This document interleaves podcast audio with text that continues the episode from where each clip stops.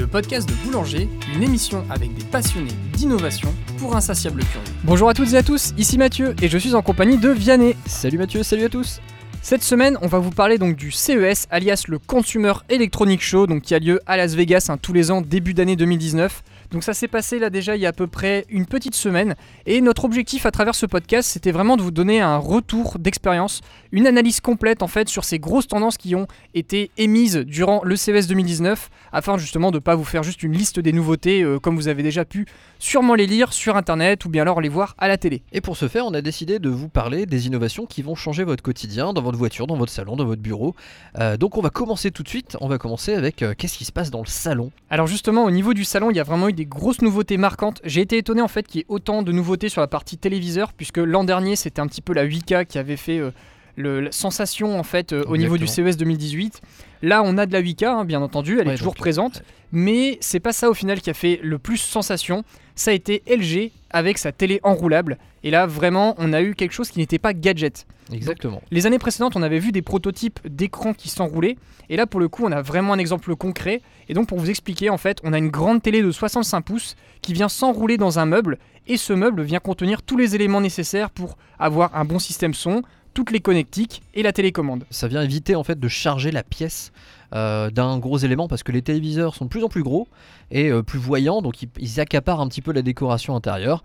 Et là, on a un téléviseur qui a une très belle image et qui en plus peut s'enrouler et donc complètement se cacher. C'est ça. Et en fait, il y a trois niveaux. En fait, on peut complètement le masquer pour qu'il soit vraiment éteint, s'en servir aussi juste avec la barre de son sans que le télé soit ouvert. Mhm. Ça fait bizarre de dire qu'on a ouvert son téléviseur. Tout à fait. On a déroulé Euh, son téléviseur. Voilà, dérouler le téléviseur. Après, on a un autre niveau. En fait, on a un seul tiers de l'écran qui s'affiche pour afficher des informations comme euh, le contrôle de sa maison, la météo, le morceau de musique en cours. Donc vraiment, on vient choisir en fait le niveau d'affichage du téléviseur. Et après, on a le niveau entier, le niveau classique pour venir regarder ses contenus habituels. Donc bien entendu, cette technologie-là, c'est possible grâce à l'OLED hein, que LG commence à maîtriser de mieux en mieux maintenant. Ils sont vraiment euh, leaders sur ce marché-là. Exactement. Et il le prouve encore une fois avec cette technologie d'écran enroulable. Bien entendu, au niveau tarif, c'est clairement pas à la portée de tout le monde. hein. Pour l'instant, on est entre une fourchette estimée entre 12 et 20 000 euros, puisqu'il n'y a pas eu de prix exact officiellement annoncé par LG. Mais clairement, ça donne un super espoir pour la suite, parce que le problème le plus récurrent, comme tu disais, Vianney, c'est ce gros monolithe noir qu'on a habituellement. Exact. Et là, c'était génial dans les vidéos parce que vraiment, il y avait bah, le, le téléviseur au milieu de la pièce ou derrière une grande baie vitrée. Et quand il regardait la télé, le téléviseur sortait en fait du meuble. Et quand la personne arrêtait, bah, ça se rangeait et on avait la fenêtre à nouveau devant soi. Donc vraiment, ça, je trouve ça absolument génial. Exactement. D'ailleurs, si vous voulez voir ça en action, euh, n'hésitez pas à chercher euh, sur euh, les sites internet de vidéos et compagnie euh, le LG 65R9. Tout à fait. son nom euh, de code commercial. Et euh, d'ailleurs, les écrans euh, pliables, entre guillemets, enroulables, c'était aussi la mode au CES. Et on a vu Royol qui Exactement, a présenté son concept de téléphone pliable qui fait en, en fait tablette après. Exactement. Alors en fait, il faut savoir que Royol, c'est une société qui a été inventée exprès pour créer des écrans pliables. C'est vraiment leur, euh, leur leitmotiv, hein, c'est pour ça qu'ils sont présents. Et donc là, le- leur premier euh, prototype qui s'est transformé maintenant en produit commercialisé en Chine exclusivement, c'est un smartphone donc qui vient en fait se transformer donc en tablette. Et euh, vraiment, c'est assez impressionnant parce que il s'enroule. Par contre, il se plie pas complètement à 100%. C'est-à-dire que une fois fermé, il y a toujours un petit espace euh, entre les deux, Ça un peu comme la de- Surface Book. Voilà, c'est ça. Une sorte Voilà. de livre un petit peu plié C'est ça. deux. Mm. Et donc on peut comme ça passer d'un écran de, de smartphone à un écran de tablette en quelques secondes. Et bien entendu, les interfaces changent complètement. Donc ça permet comme ça d'avoir une carte en grand format ou bien de regarder des vidéos dans un plus grand format. Par contre, pour l'instant, le gros problème c'est la taille. C'est encore très gros comme appareil. C'est assez épais du fait qu'il y a cet espace entre les deux. Et c'est encore assez buggé. hein. On- Qu'on soit clair, euh, je vous conseille pas forcément de l'acheter puisqu'il sera vendu très cher en Chine, plus de 1000 euros. Et on sent que c'est pas encore bien maîtrisé. Par contre, là aussi, on a un très bel espoir pour la suite d'avoir bientôt à terme bah, des smartphones qui vont pouvoir se vraiment se transformer en tablette et avoir comme ça un petit téléphone dans la poche. Et une fois qu'on le déplie, on a une vraie tablette. Ouais, tout à fait. Moi, je pense que l'une des évolutions premières de, de ces écrans enroulables, ça va être les montres connectées, les bracelets. Ouais. euh, on va pouvoir changer le design euh, du bah bracelet. là, justement, euh, le Royol était présent avec d'autres démonstrations plutôt là des prototypes, hein, c'était pas commercialisé, mais ils avaient des chapeaux et des sacs à main avec des écrans en fait enroulés dans le chapeau et dans le sac à main pour venir customiser en fait son chapeau ou son sac à main en fonction de ses envies, puisque tout était contrôlable après par le biais d'une application. Et donc on va aussi avoir comme ça des nouveaux pans au niveau de la mode, au niveau de, du vestimentaire qui vont s'ouvrir. sont Voilà, incroyables. hein. tout à fait. Pour faire les rétroviseurs dans les voitures, on pourra voir à travers les voitures en affichant ce qu'il y a derrière la voiture, par exemple. Enfin, il y a plein de choses possibles C'est ça. grâce avec ces écrans. Donc euh, vraiment, ça accélère très très vite, puisqu'au final, euh, ça fait que 3 ans hein, qu'on a euh, eu les premiers prototypes d'écran enroulable, et là, on a déjà des éléments commercialisés Mm. directement dès 2019. Tout à Donc fait. en gros, je pense que pour 2020, 2022, on va commencer à avoir des choses abordables entre guillemets au niveau tarif. Et si on parle des produits qui sont un petit peu plus accessibles aujourd'hui, qui coûtent encore assez cher, mais qui vont plaire aux cinéphiles et aux personnes qui veulent le top de la qualité d'image. On a aujourd'hui les télé 8K, comme Oui. on a parlé euh, précédemment, et surtout le micro LED TV. Oui, Samsung en fait justement euh, arrive assez fortement là-dessus hein, sur le sujet du micro LED. Euh, faut savoir que Samsung n'a jamais euh, trop développé en fait des dalles en OLED comme l'a pu le faire LG. Eux, ils se sont plutôt partis sur des éléments plus accessibles en termes de tarifs. C'est ça. Et bon, pour l'instant, les éléments en micro LED c'est assez cher. hein, on est sur des tarifs à plusieurs milliers d'euros. Mais leur objectif c'est de le démocratiser. Donc pareil, là on va aussi commencer à avoir des téléviseurs à partir de 2020-2021 qui vont être moins chers que des OLED et qui vont proposer selon Samsung des niveaux de qualité d'image à peu près similaires. Et de ce qu'on a pu voir en tout cas sur les vidéos et sur place, ça ressemble vraiment. On a des contrastes assez bluffants, donc des noirs très très profonds et des couleurs très vives, donc euh, ça rend vraiment super bien. Et une dernière particularité du micro LED en fait, c'est que vous pouvez euh, tout à fait euh, rassembler des morceaux de télé les uns aux autres. C'est-à-dire que vous pouvez tout à fait démarrer à vous acheter euh, Un Quatre, 65 euh, pouces par exemple. voilà 4 carrés en fait qui vont faire une taille de 65 pouces et rajouter deux carrés sur les côtés pour venir encore agrandir sur votre mur. Donc bien entendu là c'était des prototypes hein, qui ont été montrés donc euh, il y avait encore du travail pour euh, la simplicité d'utilisation, le, le look, etc. Mais vraiment, bah, ça c'est pareil, on peut tout à fait s'imaginer, un peu comme on a avec sa table où on met des rallonges quand on a besoin, bah, se retrouver à pouvoir mettre des rallonges pour sa télé. Ah ouais, puis on peut assez imaginer une évolution rigolote, par exemple, en se disant que bah, on sépare en fait le- notre écran en deux pour avoir deux télé dans deux endroits différents. Par exemple. Ouais. Voilà, il y a plein de champs d'application. Faut pas oublier que le CES, c'est d'abord euh, afficher des prototypes et aussi des produits commerciaux. Donc c'est c'est les deux en fait. Donc Voilà. là, on est vraiment dans la partie plutôt concept et prototype. Exactement. Et après, dernière chose concrète là que je voulais vous parler sur la partie du salon, et ça c'est aussi un élément fort parce que j'avais jamais vu ça jusqu'à présent dans aucun CES, Apple s'ouvre aux constructeurs de téléviseurs. Oui, ça c'est une grande nouvelle. Donc ça c'est vraiment une première puisque Apple avait plutôt tendance à faire carrière solo, hein, à essayer de jouer de son côté. Et là ils ont décidé d'ouvrir les protocoles donc AirPlay 2 et HomeKit. hein. Donc AirPlay 2 c'est pour envoyer de la musique ou de la vidéo sur son téléviseur. Exactement. Et HomeKit, c'est pour contrôler sa maison euh, par les systèmes Apple, donc avec Siri, avec son, son téléphone.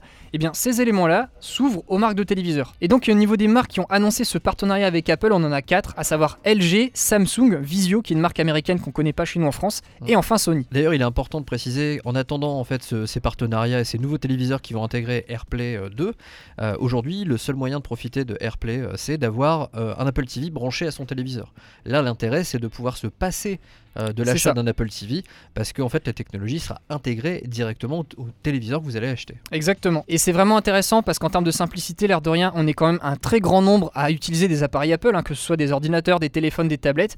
Tous ces appareils sont capables, comme ça, dès à présent, sur les futurs téléviseurs des marques LG, Samsung et Sony, d'envoyer directement les contenus sans fil. Alors vous voyez, j'ai précisé sur les prochains téléviseurs parce qu'il faut savoir que malheureusement, cette mise à jour ne sera pas rétrocompatible, donc tous les anciens téléviseurs ne pourront pas bénéficier de AirPlay dessus. Même si vous avez déjà un LG que vous avez acheté en 2018 ou en 2019, il ne pourra pas en bénéficier malheureusement. Et enfin, dernier élément important au niveau des partenariats Apple, il faut savoir que Samsung va intégrer l'iTunes Store directement dans ses menus de téléviseur. Donc comme ça, vous allez pouvoir louer des films et regarder vos films et vos musiques que vous avez déjà achetés sur l'iTunes Store directement dans votre télé Samsung. Donc pareil, c'est assez étonnant, hein, c'est la première fois qu'on voit Apple et Samsung euh, travailler ensemble hein, euh, sur le plan d'un produit euh, commercialisé au grand public. Exactement. Donc euh, vraiment, bah, c'est un, beau signal fort de- d'alliance et de travail collaboratif ensemble sur le sujet. Ça va dans le sens de l'utilisateur. Voilà, Là aujourd'hui, la plupart des télés qui fonctionnent sur Android ou autre, on peut envoyer avec un téléphone Android l'image sur son téléviseur parce que c'est déjà intégré. Et comme avec Netflix et YouTube, vous avez la possibilité d'avoir accès à un catalogue de contenu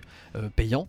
Euh, là, vous vous retrouvez maintenant à avoir bientôt dans votre nouveau téléviseur bah, tout le contenu de iTunes. Et ça, C'est vraiment vraiment très très cool pour l'utilisateur. Voilà, donc comme ça, euh, vraiment, c'est, on est moins embêté qu'auparavant, et ça, je trouve ça vraiment bien parce qu'il y a encore quelques années, il fallait absolument acheter tout d'une même marque pour pouvoir avoir une belle expérience. Ça. y est, ça commence enfin à se fragmenter. Bon, voilà pour la partie salon. hein. Donc, vous voyez pas mal de grosses annonces, mais il faut savoir qu'il y a d'autres pièces un peu de la maison qui vont être un petit peu bouleversées. Donc, euh, je vous propose de parler maintenant du bureau où là aussi il y a eu des annonces assez euh, étonnantes, assez impressionnantes hein, sur la partie donc des appareils ordinateurs et écrans. Vianney, tu peux nous en dire plus? Oui, tout à fait. D'ailleurs, dans votre bureau ou dans votre chambre, pourquoi pas, l'endroit où vous votre ordinateur, que vous allez jouer, passer du temps à peut-être travailler ou euh, vous divertir avec un ordinateur, vous allez retrouver euh, pas mal d'innovations du CES qui vont euh, accompagner vos plaisirs ludiques. Je parle bien sûr des PC gamers. Et on a eu euh, du très discret à du très exubérant et original. Avec le Dell Alienware euh, Area 51M, on a là par contre dans l'exubérance, c'est-à-dire un ordinateur portable extrêmement puissant, avec un look atypique assez costaud, assez massif, mais avec toute la puissance qu'on peut retrouver dans un PC fixe. Et d'ailleurs, c'est euh, c'est vraiment le cas. Là, on a un ordinateur qu'on peut moduler comme on veut pour toujours être à jour sur son matériel. Et on a toujours la plus grande puissance, le meilleur rendu de l'image, la meilleure fluidité pour jouer à tous les derniers jeux du moment. Euh, les pièces à l'intérieur ne sont pas euh, soudées. Donc Pour moi, c'est venir- ça le plus important. en Mais fait. clairement, c'est le ça. premier PC portable où il n'y a rien de soudé dedans en fait. C'est assez étonnant en fait. C'est génial parce que Mm. là on peut se permettre de, de commencer en fait petit entre guillemets avec euh, la, la config de base et venir agrémenter, améliorer son ordinateur pour suivre l'évolution des jeux qui sont toujours plus gourmands pour, pour pouvoir jouer ça. dans de bonnes conditions. Et là la grosse nouveauté sur ce modèle là c'est de revenir à, à quelque chose de plus simple à améliorer et donc ça évite cette obsolescence euh, technique qui fait qu'on peut plus jouer à tous les jeux qu'on Complètement. aimait. Et puis en Donc- plus, je sais pas si tu avais vu, mais euh, en dessous en fait de l'ordinateur, il y a carrément euh, les, c'est imprimé dans le plastique pour dire bah il faut démonter telle vis d'abord, puis ça. Donc il- il- euh, Dell vient aider en fait même l'utilisateur à démonter son ordinateur quand il veut faire des évolutions dessus. C'est la première fois qu'on a ça. hein. D'habitude, il y a plutôt des scotch partout pour dire attention si vous retirez même une vis, vous avez la garantie qui saute. Exactement. Bah là, c'est le contraire, ça fait pas sauter la garantie avec cet appareil-là. Exactement. D'ailleurs, en termes de polyvalence et de performance, Acer n'est pas en reste avec son Predator Triton 900, euh, qui avait déjà été présenté pendant l'IFA 2018, mais c'était juste à l'épaisse de concept. Il n'y avait pas encore les pièces à l'intérieur ni toute l'ergonomie. Et donc, en fait, le principe, c'est un ordinateur un peu deux en un, convertible, qui est un ordinateur euh, de, donc de gamer, qui profite euh, des tout derniers processeurs, cartes graphiques et technologies en termes de qualité d'image, d'écran, de puissance. Mais la nouveauté et l'innovation se fait dans le châssis qui permet en fait de faire une rotation de l'écran et qui permet d'amener l'écran à différents endroits au-dessus de, du clavier. Et donc on peut d'abord tirer l'écran vers soi pour l'approcher pour avoir une ergonomie. Il va aussi faire une rotation à, à 180 degrés pour être plaqué de l'autre côté. Dans ces cas-là, vous allez vous retrouver avec une tablette tactile euh, hyper performante de 17 pouces avec un écran 4K. Euh, donc ça permet d'avoir une superbe image et plein de puissance pour jouer avec d'autres personnes à un jeu par exemple. Et euh, vous pouvez également diffuser une image de l'autre côté pour simplement regarder un film ou autre. Donc là, on se retrouve avec ce qu'on retrouvait sur des ordinateurs hybrides à l'époque, où on pouvait simplement détacher le clavier, mais avec toute la puissance d'un ordinateur gamer. D'accord. Donc là, c'est, on, est, on est vraiment sur euh, un gamer plus pratique, euh, Mhm. plus maniable, plus euh, comment dire, euh, polyvalent tout simplement. En termes de tarifs, on est aux alentours de 4000 euros. C'est vrai que là, on est sur des produits qui sont chers parce que c'est les premiers de leur génération. C'est Et ça. donc ouais. forcément ça coûte cher d'innover comme ça et donc ça se ressent sur le prix final à la vente et c'est logique. Donc là on est à 4000 dollars et pour un lancement aux États-Unis en tout cas en mars. Et en parlant d'ergonomie justement, est-ce que tu as vu les dernières nouveautés là qu'il y a eu aussi Et pour une fois il y en a et ça fait du bien. Il y a des nouveautés au niveau ergonomie justement sur la partie des écrans. Ouais. D'ordinateur. Moniteurs. ouais. Voilà des moniteurs, il y a eu des choses vraiment intéressantes proposées par LG et Samsung à une fois encore. Alors au niveau de Samsung, moi c'est vraiment celui-là qui m'a marqué le plus. Ils ont développé en fait un nouveau moniteur qui s'appelle le Space Monitor. Mhm. Donc le moniteur qui vous sauve de l'espace. Voilà le moniteur de l'espace, mais plus dans le sens où il va vous sauver de l'espace sur votre bureau. Mhm. Alors comment ça marche? En fait c'est un moniteur qui est hyper euh, simple, il est super sobre, il y a un petit châssis noir tout fin sur les côtés et le pied en fait c'est un pied donc en, en métal, en aluminium qui vient se pincer sur le bout du bureau et ce pied peut être mis carrément perpendiculaire au bout du bureau ou bien il peut être ramené vers l'avant grâce à un système de ressort intégré pour justement vraiment euh, adapter en fonction de son usage. Ce qui fait que quand vous vous en servez vous pouvez tout à fait le poser sur le bureau pour avoir euh, une bonne vision et le voir de près. Et une fois que vous avez fini de vous en servir vous le repoussez et là il vient se recoller au mur et il vous prend plus de place sur le bureau et vous pouvez faire autre chose dessus. Et ça vraiment je trouve ça absolument génial. Et ça coûte 400 dollars donc on est sur quelque chose qui est plus abordable que ce qu'on a vu précédemment. Et ce moniteur est proposé donc en deux versions, une version de 27 pouces en QHD et une version de 32 pouces en 4K UHD. Et ça va coûter à peu près 400 dollars et ça va sortir fin février. Donc ça c'est cool, ça approche et c'est pas trop trop cher encore. Ouais, c'est très bien de voir ça parce que ça fait partie en fait de ces produits qui vont amener à être mieux installés devant son ordinateur. On passe de plus en plus de temps devant un ordinateur dans le travail et même à la maison. Et donc là, ça permet de, bah, pourquoi pas, de l'adapter à, à votre posture, tout simplement. Mm. Donc euh, je trouve, ça très bien. Et d'ailleurs, LG a aussi une réponse euh, à ses besoins euh, de mobilité dans la maison pour pouvoir utiliser son ordinateur à l'endroit où on en a envie et plus forcément au bureau dans, euh, dans un petit coin d'une chambre. Euh, on va pouvoir déplacer son écran avec le LG Display Neo Art USB-C, c'est-à-dire que c'est un écran euh, portable, euh, j'aurais tendance à dire plutôt transportable parce que c'est quand même un 27 pouces, donc ça fait une diagonale assez grande, Mhm. et en fait c'est très très fin, ça ressemble à une sorte de, de, de cadre photo euh, finalement très très fin, et on peut simplement le balader et le poser juste avec un petit support euh, qui est tout simple, comme un support pour smartphone, avec un câble USB-C raccordé à votre, par exemple, avec votre euh, Apple MacBook Pro, euh, et vous allez avoir que ce câble-là à brancher. Parce que c'est vrai que c'est toujours pénible avec un écran de PC. On a le câble qui va de l'écran à l'ordinateur et un autre câble qui va jusqu'au bloc d'alimentation Mm. ou à une prise murale. Et donc ça veut dire qu'on doit se trimballer tout ça si on veut se déplacer d'une pièce à l'autre dans la maison. Là, vous avez juste votre petit écran à prendre. Il n'y a qu'un seul câble pour l'alimenter et transporter le signal vidéo. Donc euh, c'est beaucoup plus simple à utiliser. On a un écran qui a euh, comment dire des performances modestes pour l'instant, mais euh, en- encore une fois, il est très très très fin. Il demande juste un port USB-C pour être alimenté. Donc c'est du Full HD, tout simplement, en 27 pouces. Mais moi je trouve ça génial parce que c'est modulable, transportable. On va, par exemple, si on veut aller se mettre sur le plan de travail de la cuisine avec son écran de 27 pouces pour aller bosser tout en buvant un café, euh, pour rester avec les enfants ou autre, bah ça permet de le faire quand même. Puis ça permet aussi que tu achètes qu'un seul écran au final pour la maison. Parce que si Ouais, tu es tout seul chez toi et que tu as envie d'utiliser ton écran dans le bureau, puis après dans, le salon, tu mets des docks euh, LG là qui proposent dans chaque pièce et tu as Tout à juste à prendre l'écran de l'un à l'autre. ouais. Tout à fait. Donc on peut imaginer que cette gamme va déjà sortir parce que là pour l'instant c'est un concept, donc on n'a pas de tarif à vous, à vous donner, mais on peut imaginer tout un tas de déclinaisons de taille, de performance, j'imagine, vu que l'USB-C, euh, pour si vous ne le savez pas, est une connectique qui permet énormément de choses et on n'a pas encore, les constructeurs n'ont pas encore exploité toutes les possibilités de cette connectique. Tout à fait. Et donc voilà, on en a fini pour euh, tout ce qui se passe dans le bureau. On va parler de pièces où on passe beaucoup de temps, euh, donc comme la cuisine et la salle de bain. Et on pourrait croire, pas mal de gens pensent, qu'il n'y a pas beaucoup d'innovation dans ces domaines. Voilà que c'est has-been et Voilà. pourtant c'est pas le cas Et du le tout. CES 2019 nous a prouvé que c'était pas vrai. Exactement. Et là, il y a eu encore eu plein plein de choses au niveau donc des assistants vocaux, donc Alexa et Google Assistant. Il y a eu énormément de produits en électroménager et pour la salle de bain qui ont été sortis avec du Alexa intégré, du Google Assistant intégré. Donc vraiment, on sent qu'il y a une prise d'utilisation très forte là-dessus.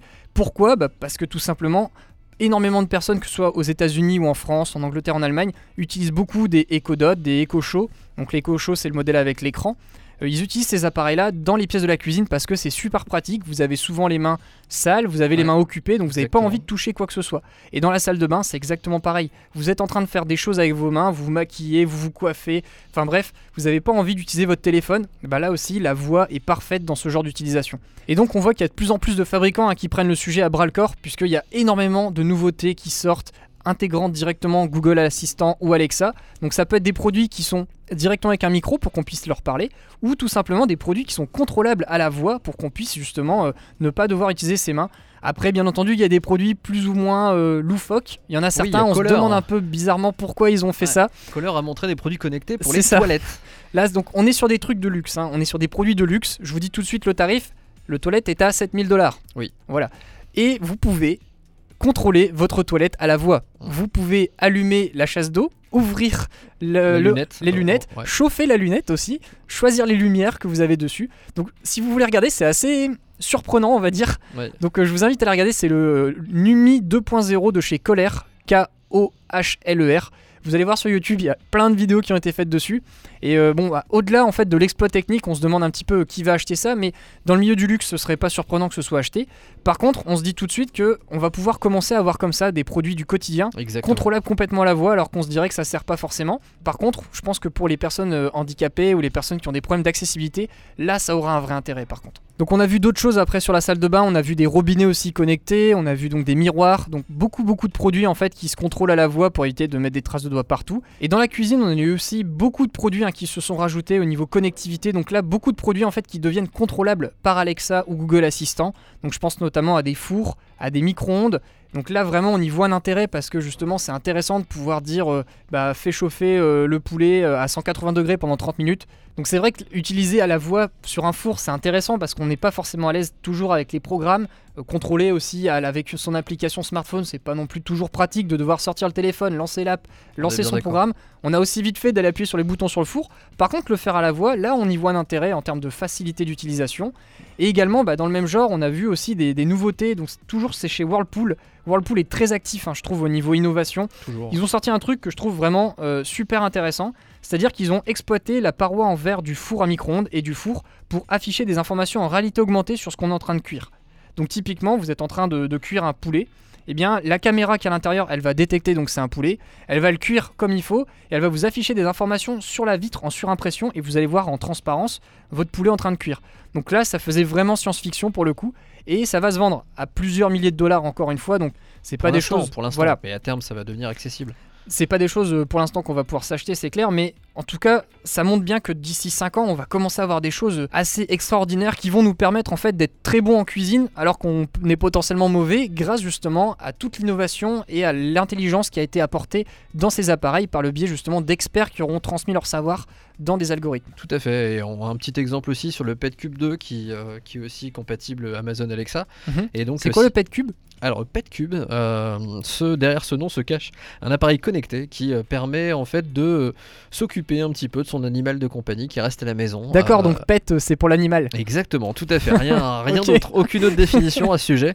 Et en fait, ça permet donc à distance de pouvoir faire balader un petit laser pour amuser le chat mhm. pour qu'il aille courir après et saccager l'intégralité de la cuisine et du salon. Super Ça permet également euh, de lui parler, bien sûr, et de faire des appels euh, vocaux, euh, vidéo et vocaux, avec son animal de compagnie pour savoir si tout va bien. Et il y a même un système de vision nocturne, par exemple. Donc là, en fait, maintenant, il est compatible avec Alexa. D'accord. Et donc, on peut le contrôler à la voix et parler aussi pour générer des contrôles dans la maison. Exactement. Donc ça, c'est vraiment sympa aussi. Ça rajoute un point, en fait, pour avoir un micro Alexa sans forcément devoir racheter encore un Echo Dot ou un appareil autre. Tout à fait. Dernière innovation sur tout ce qui est Alexa et Google Assistant, on a eu des choses aussi très intéressantes qui ont commencé à être proposées par Lenovo, donc la marque hein, qui est très connue pour tout ce qui est ordinateur et tablette et smartphone. Là, ils ont proposé deux nouveaux appareils, un petit radio réveil qui va tourner sur Google Assistant. Il est tout mignon, il est euh, fait un petit peu dans le même textile fabrique euh, qu'on va retrouver sur les Google Home. Donc c'est vraiment très joli au niveau look. Et ça vous permet comme ça d'avoir un radio réveil équipé de Google Assistant pour pouvoir euh, bah, lancer votre réveil en disant réveille-moi à 7h avec tel artiste de musique par exemple. Donc ça c'est vraiment sympa. Et ils ont également sorti un hybride entre une tablette et un écran intelligent, donc les smart displays, qui consiste en fait à avoir une tablette qui est sur un dock. Quand vous l'utilisez en mode tablette, c'est une tablette Android on ne peut plus classique, et quand vous la mettez sur le dock, elle se transforme en écran smart display Alexa, donc comme les Echo Show hein, pour ceux qui connaissent les produits euh, américains. Euh, là, le principe c'est vraiment sympa parce que justement vous avez les côtés 2 en 1 que je trouve vraiment intéressant. Le tarif est raisonnable, on est à 300 dollars maximum pour le modèle en 10 pouces avec des performances raisonnables sur la partie tablette. Et euh, vraiment, bah, ça, c'est typiquement le genre de choses qui me ferait craquer parce que je suis pas trop convaincu, moi, de l'intérêt d'un smart display tout seul parce que sinon, ça prend de la place et au final, bah, on s'en sert pas en permanence de l'écran euh, comme ça dans sa cuisine ou dans son mmh. salon. Là, le fait de pouvoir détacher et attacher par un simple système de magnette, je trouve ça vraiment sympa et ça vient multiplier les usages en fait d'utilisation de cette tablette Smart Display. Bon Mathieu, je pense que là on a fait le tour de tout ce qui était pilotable à la voix à la maison. Carrément. Maintenant on peut parler de ce qui est pilotable à la voix en extérieur de la maison et on peut parler de Alexa Auto. Carrément, puisque là c'était la grosse annonce hein, de Amazon hein, sur la partie euh, automobile. Ils n'étaient pas présents à l'heure actuelle, il y avait seulement Google Assistant qui était présent via Android Auto. On avait Siri hein, qui était aussi présent grâce à Apple CarPlay. Là maintenant, ça y est, on a enfin Alexa qui débarque dans la voiture. Et pour ce faire, bah, ça va se passer grâce à un petit appareil qu'on va venir installer dans son véhicule. Donc soit on va venir brancher directement l'allume-cigare et le poser sur le tableau de bord, parce que justement la voiture n'est pas disposée avec Alexa Auto directement dans la voiture. Soit bah, carrément, si vous achetez un nouveau véhicule, donc pour l'instant il y a quelques partenaires qui ont été annoncés, comme Ford par exemple, Là, vous, dans ce cas, vous pourrez directement dire Alexa dans votre véhicule et ça va automatiquement déclencher l'assistant pour pouvoir faire des contrôles à l'intérieur du véhicule, mais surtout pour contrôler des choses dans votre maison directement. Exactement. Et donc, ça, on- pour l'instant, ça utilise la connexion internet du smartphone. C'est ça. Donc, euh, le Sauf smart- dans les voitures justement où là Oui, on a une sûr. puce intégrée euh, qui va vous permettre justement d'utiliser euh, la connexion du véhicule. Mais sinon c'est par Bluetooth en fait que ça communique avec votre téléphone directement. bien sûr. Et d'ailleurs, ça utilise aujourd'hui le réseau 4G. C'est ça, le réseau 4G exactement. Et donc là, au CES, ils ont parlé évidemment pour aider tous ces appareils à être connectés entre eux, pour avoir des meilleurs débits, pour avoir tout ça, enfin ce que nous promettait le passage de la 3G à la 4G. Là, on va maintenant parler de la 5G qui arrive vraiment, ça y est, en 2019. Ouais, là ça y est, ça faisait plusieurs années hein, qu'on en, entendait parler. Moi quand j'avais été donc au Mobile World Congress et à l'IFA, bah, il y avait aussi plein d'exposants, mais il y avait rien de concret qui arrivait. On nous disait toujours 2019, 2019. Et ben là ça y est, 2019 c'est là. Et donc la vraie nouveauté que la 5G apporte, c'est une amélioration de la latence. Et la- Exactement. Voilà. Et la latence, c'est le temps de réponse qu'il y a entre le serveur et le euh, client finalement.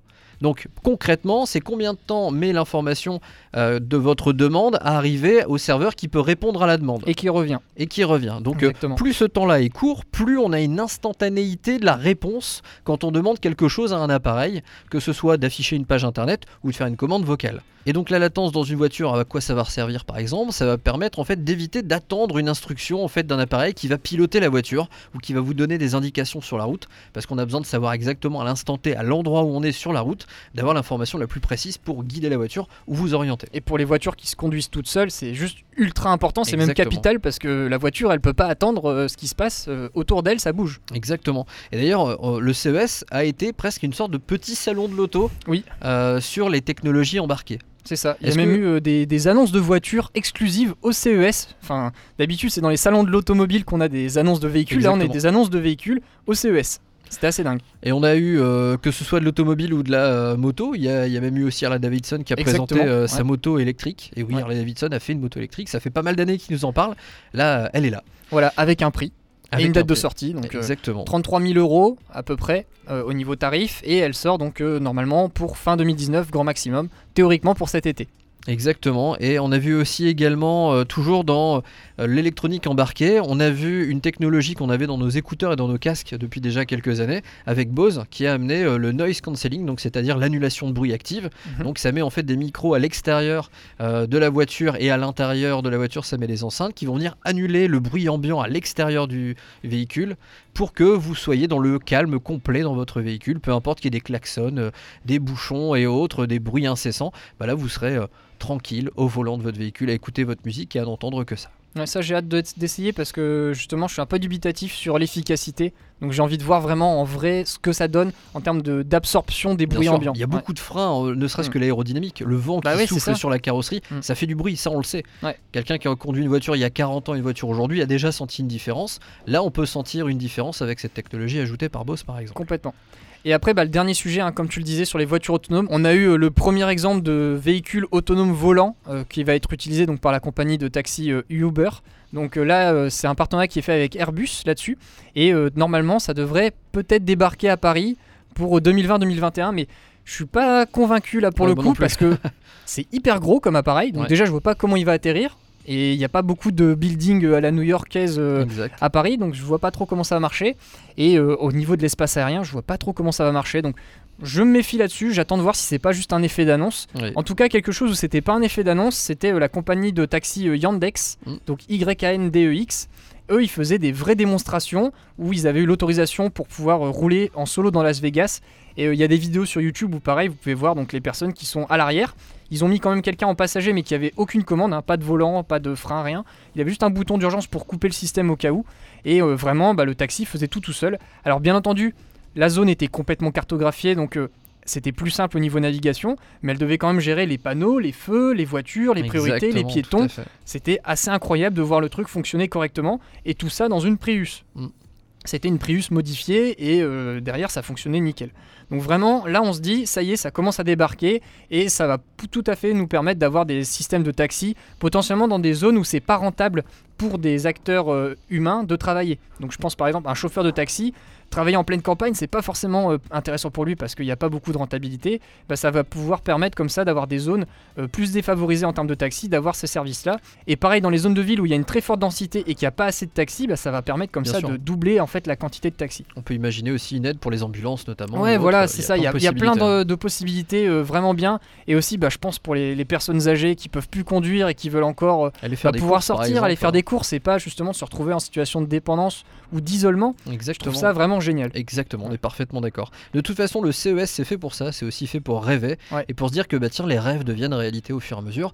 Donc euh, c'est vraiment cool de voir euh, tout ce qu'on a pu imaginer avec la science-fiction. Bah au final, ça arrive bientôt dans nos Ouais, maisons. carrément. Et donc voilà, on en a fini pour cette euh, rétrospective et cette analyse du CES de Las Vegas 2019. Mathieu, est-ce que tu as quelque chose à ajouter? Ah, écoute, moi pour moi c'était vraiment le CES de la maturité. Mm. Euh, J'ai trouvé qu'il y avait moins de trucs gadgets ou bizarres. Il y avait, il y en avait toujours des trucs loufoques, Bien mais sûr. beaucoup moins et beaucoup plus de choses concrètes où les gens se sont dit, on a travaillé là-dessus et vraiment il y a une perspective derrière d'utilisation. Ouais, Donc fait. ça c'est bien parce que euh, ça évite un petit peu tous les phénomènes vaporware, donc c'est-à-dire les, les produits qui sortent et qui ne, au final n'arrivent jamais Ouais, parce que qui n'ont pas d'utilité. voilà, c'était un effet d'annonce où tout le monde a regardé en disant euh, super, mais qu'est-ce qu'on en fait maintenant?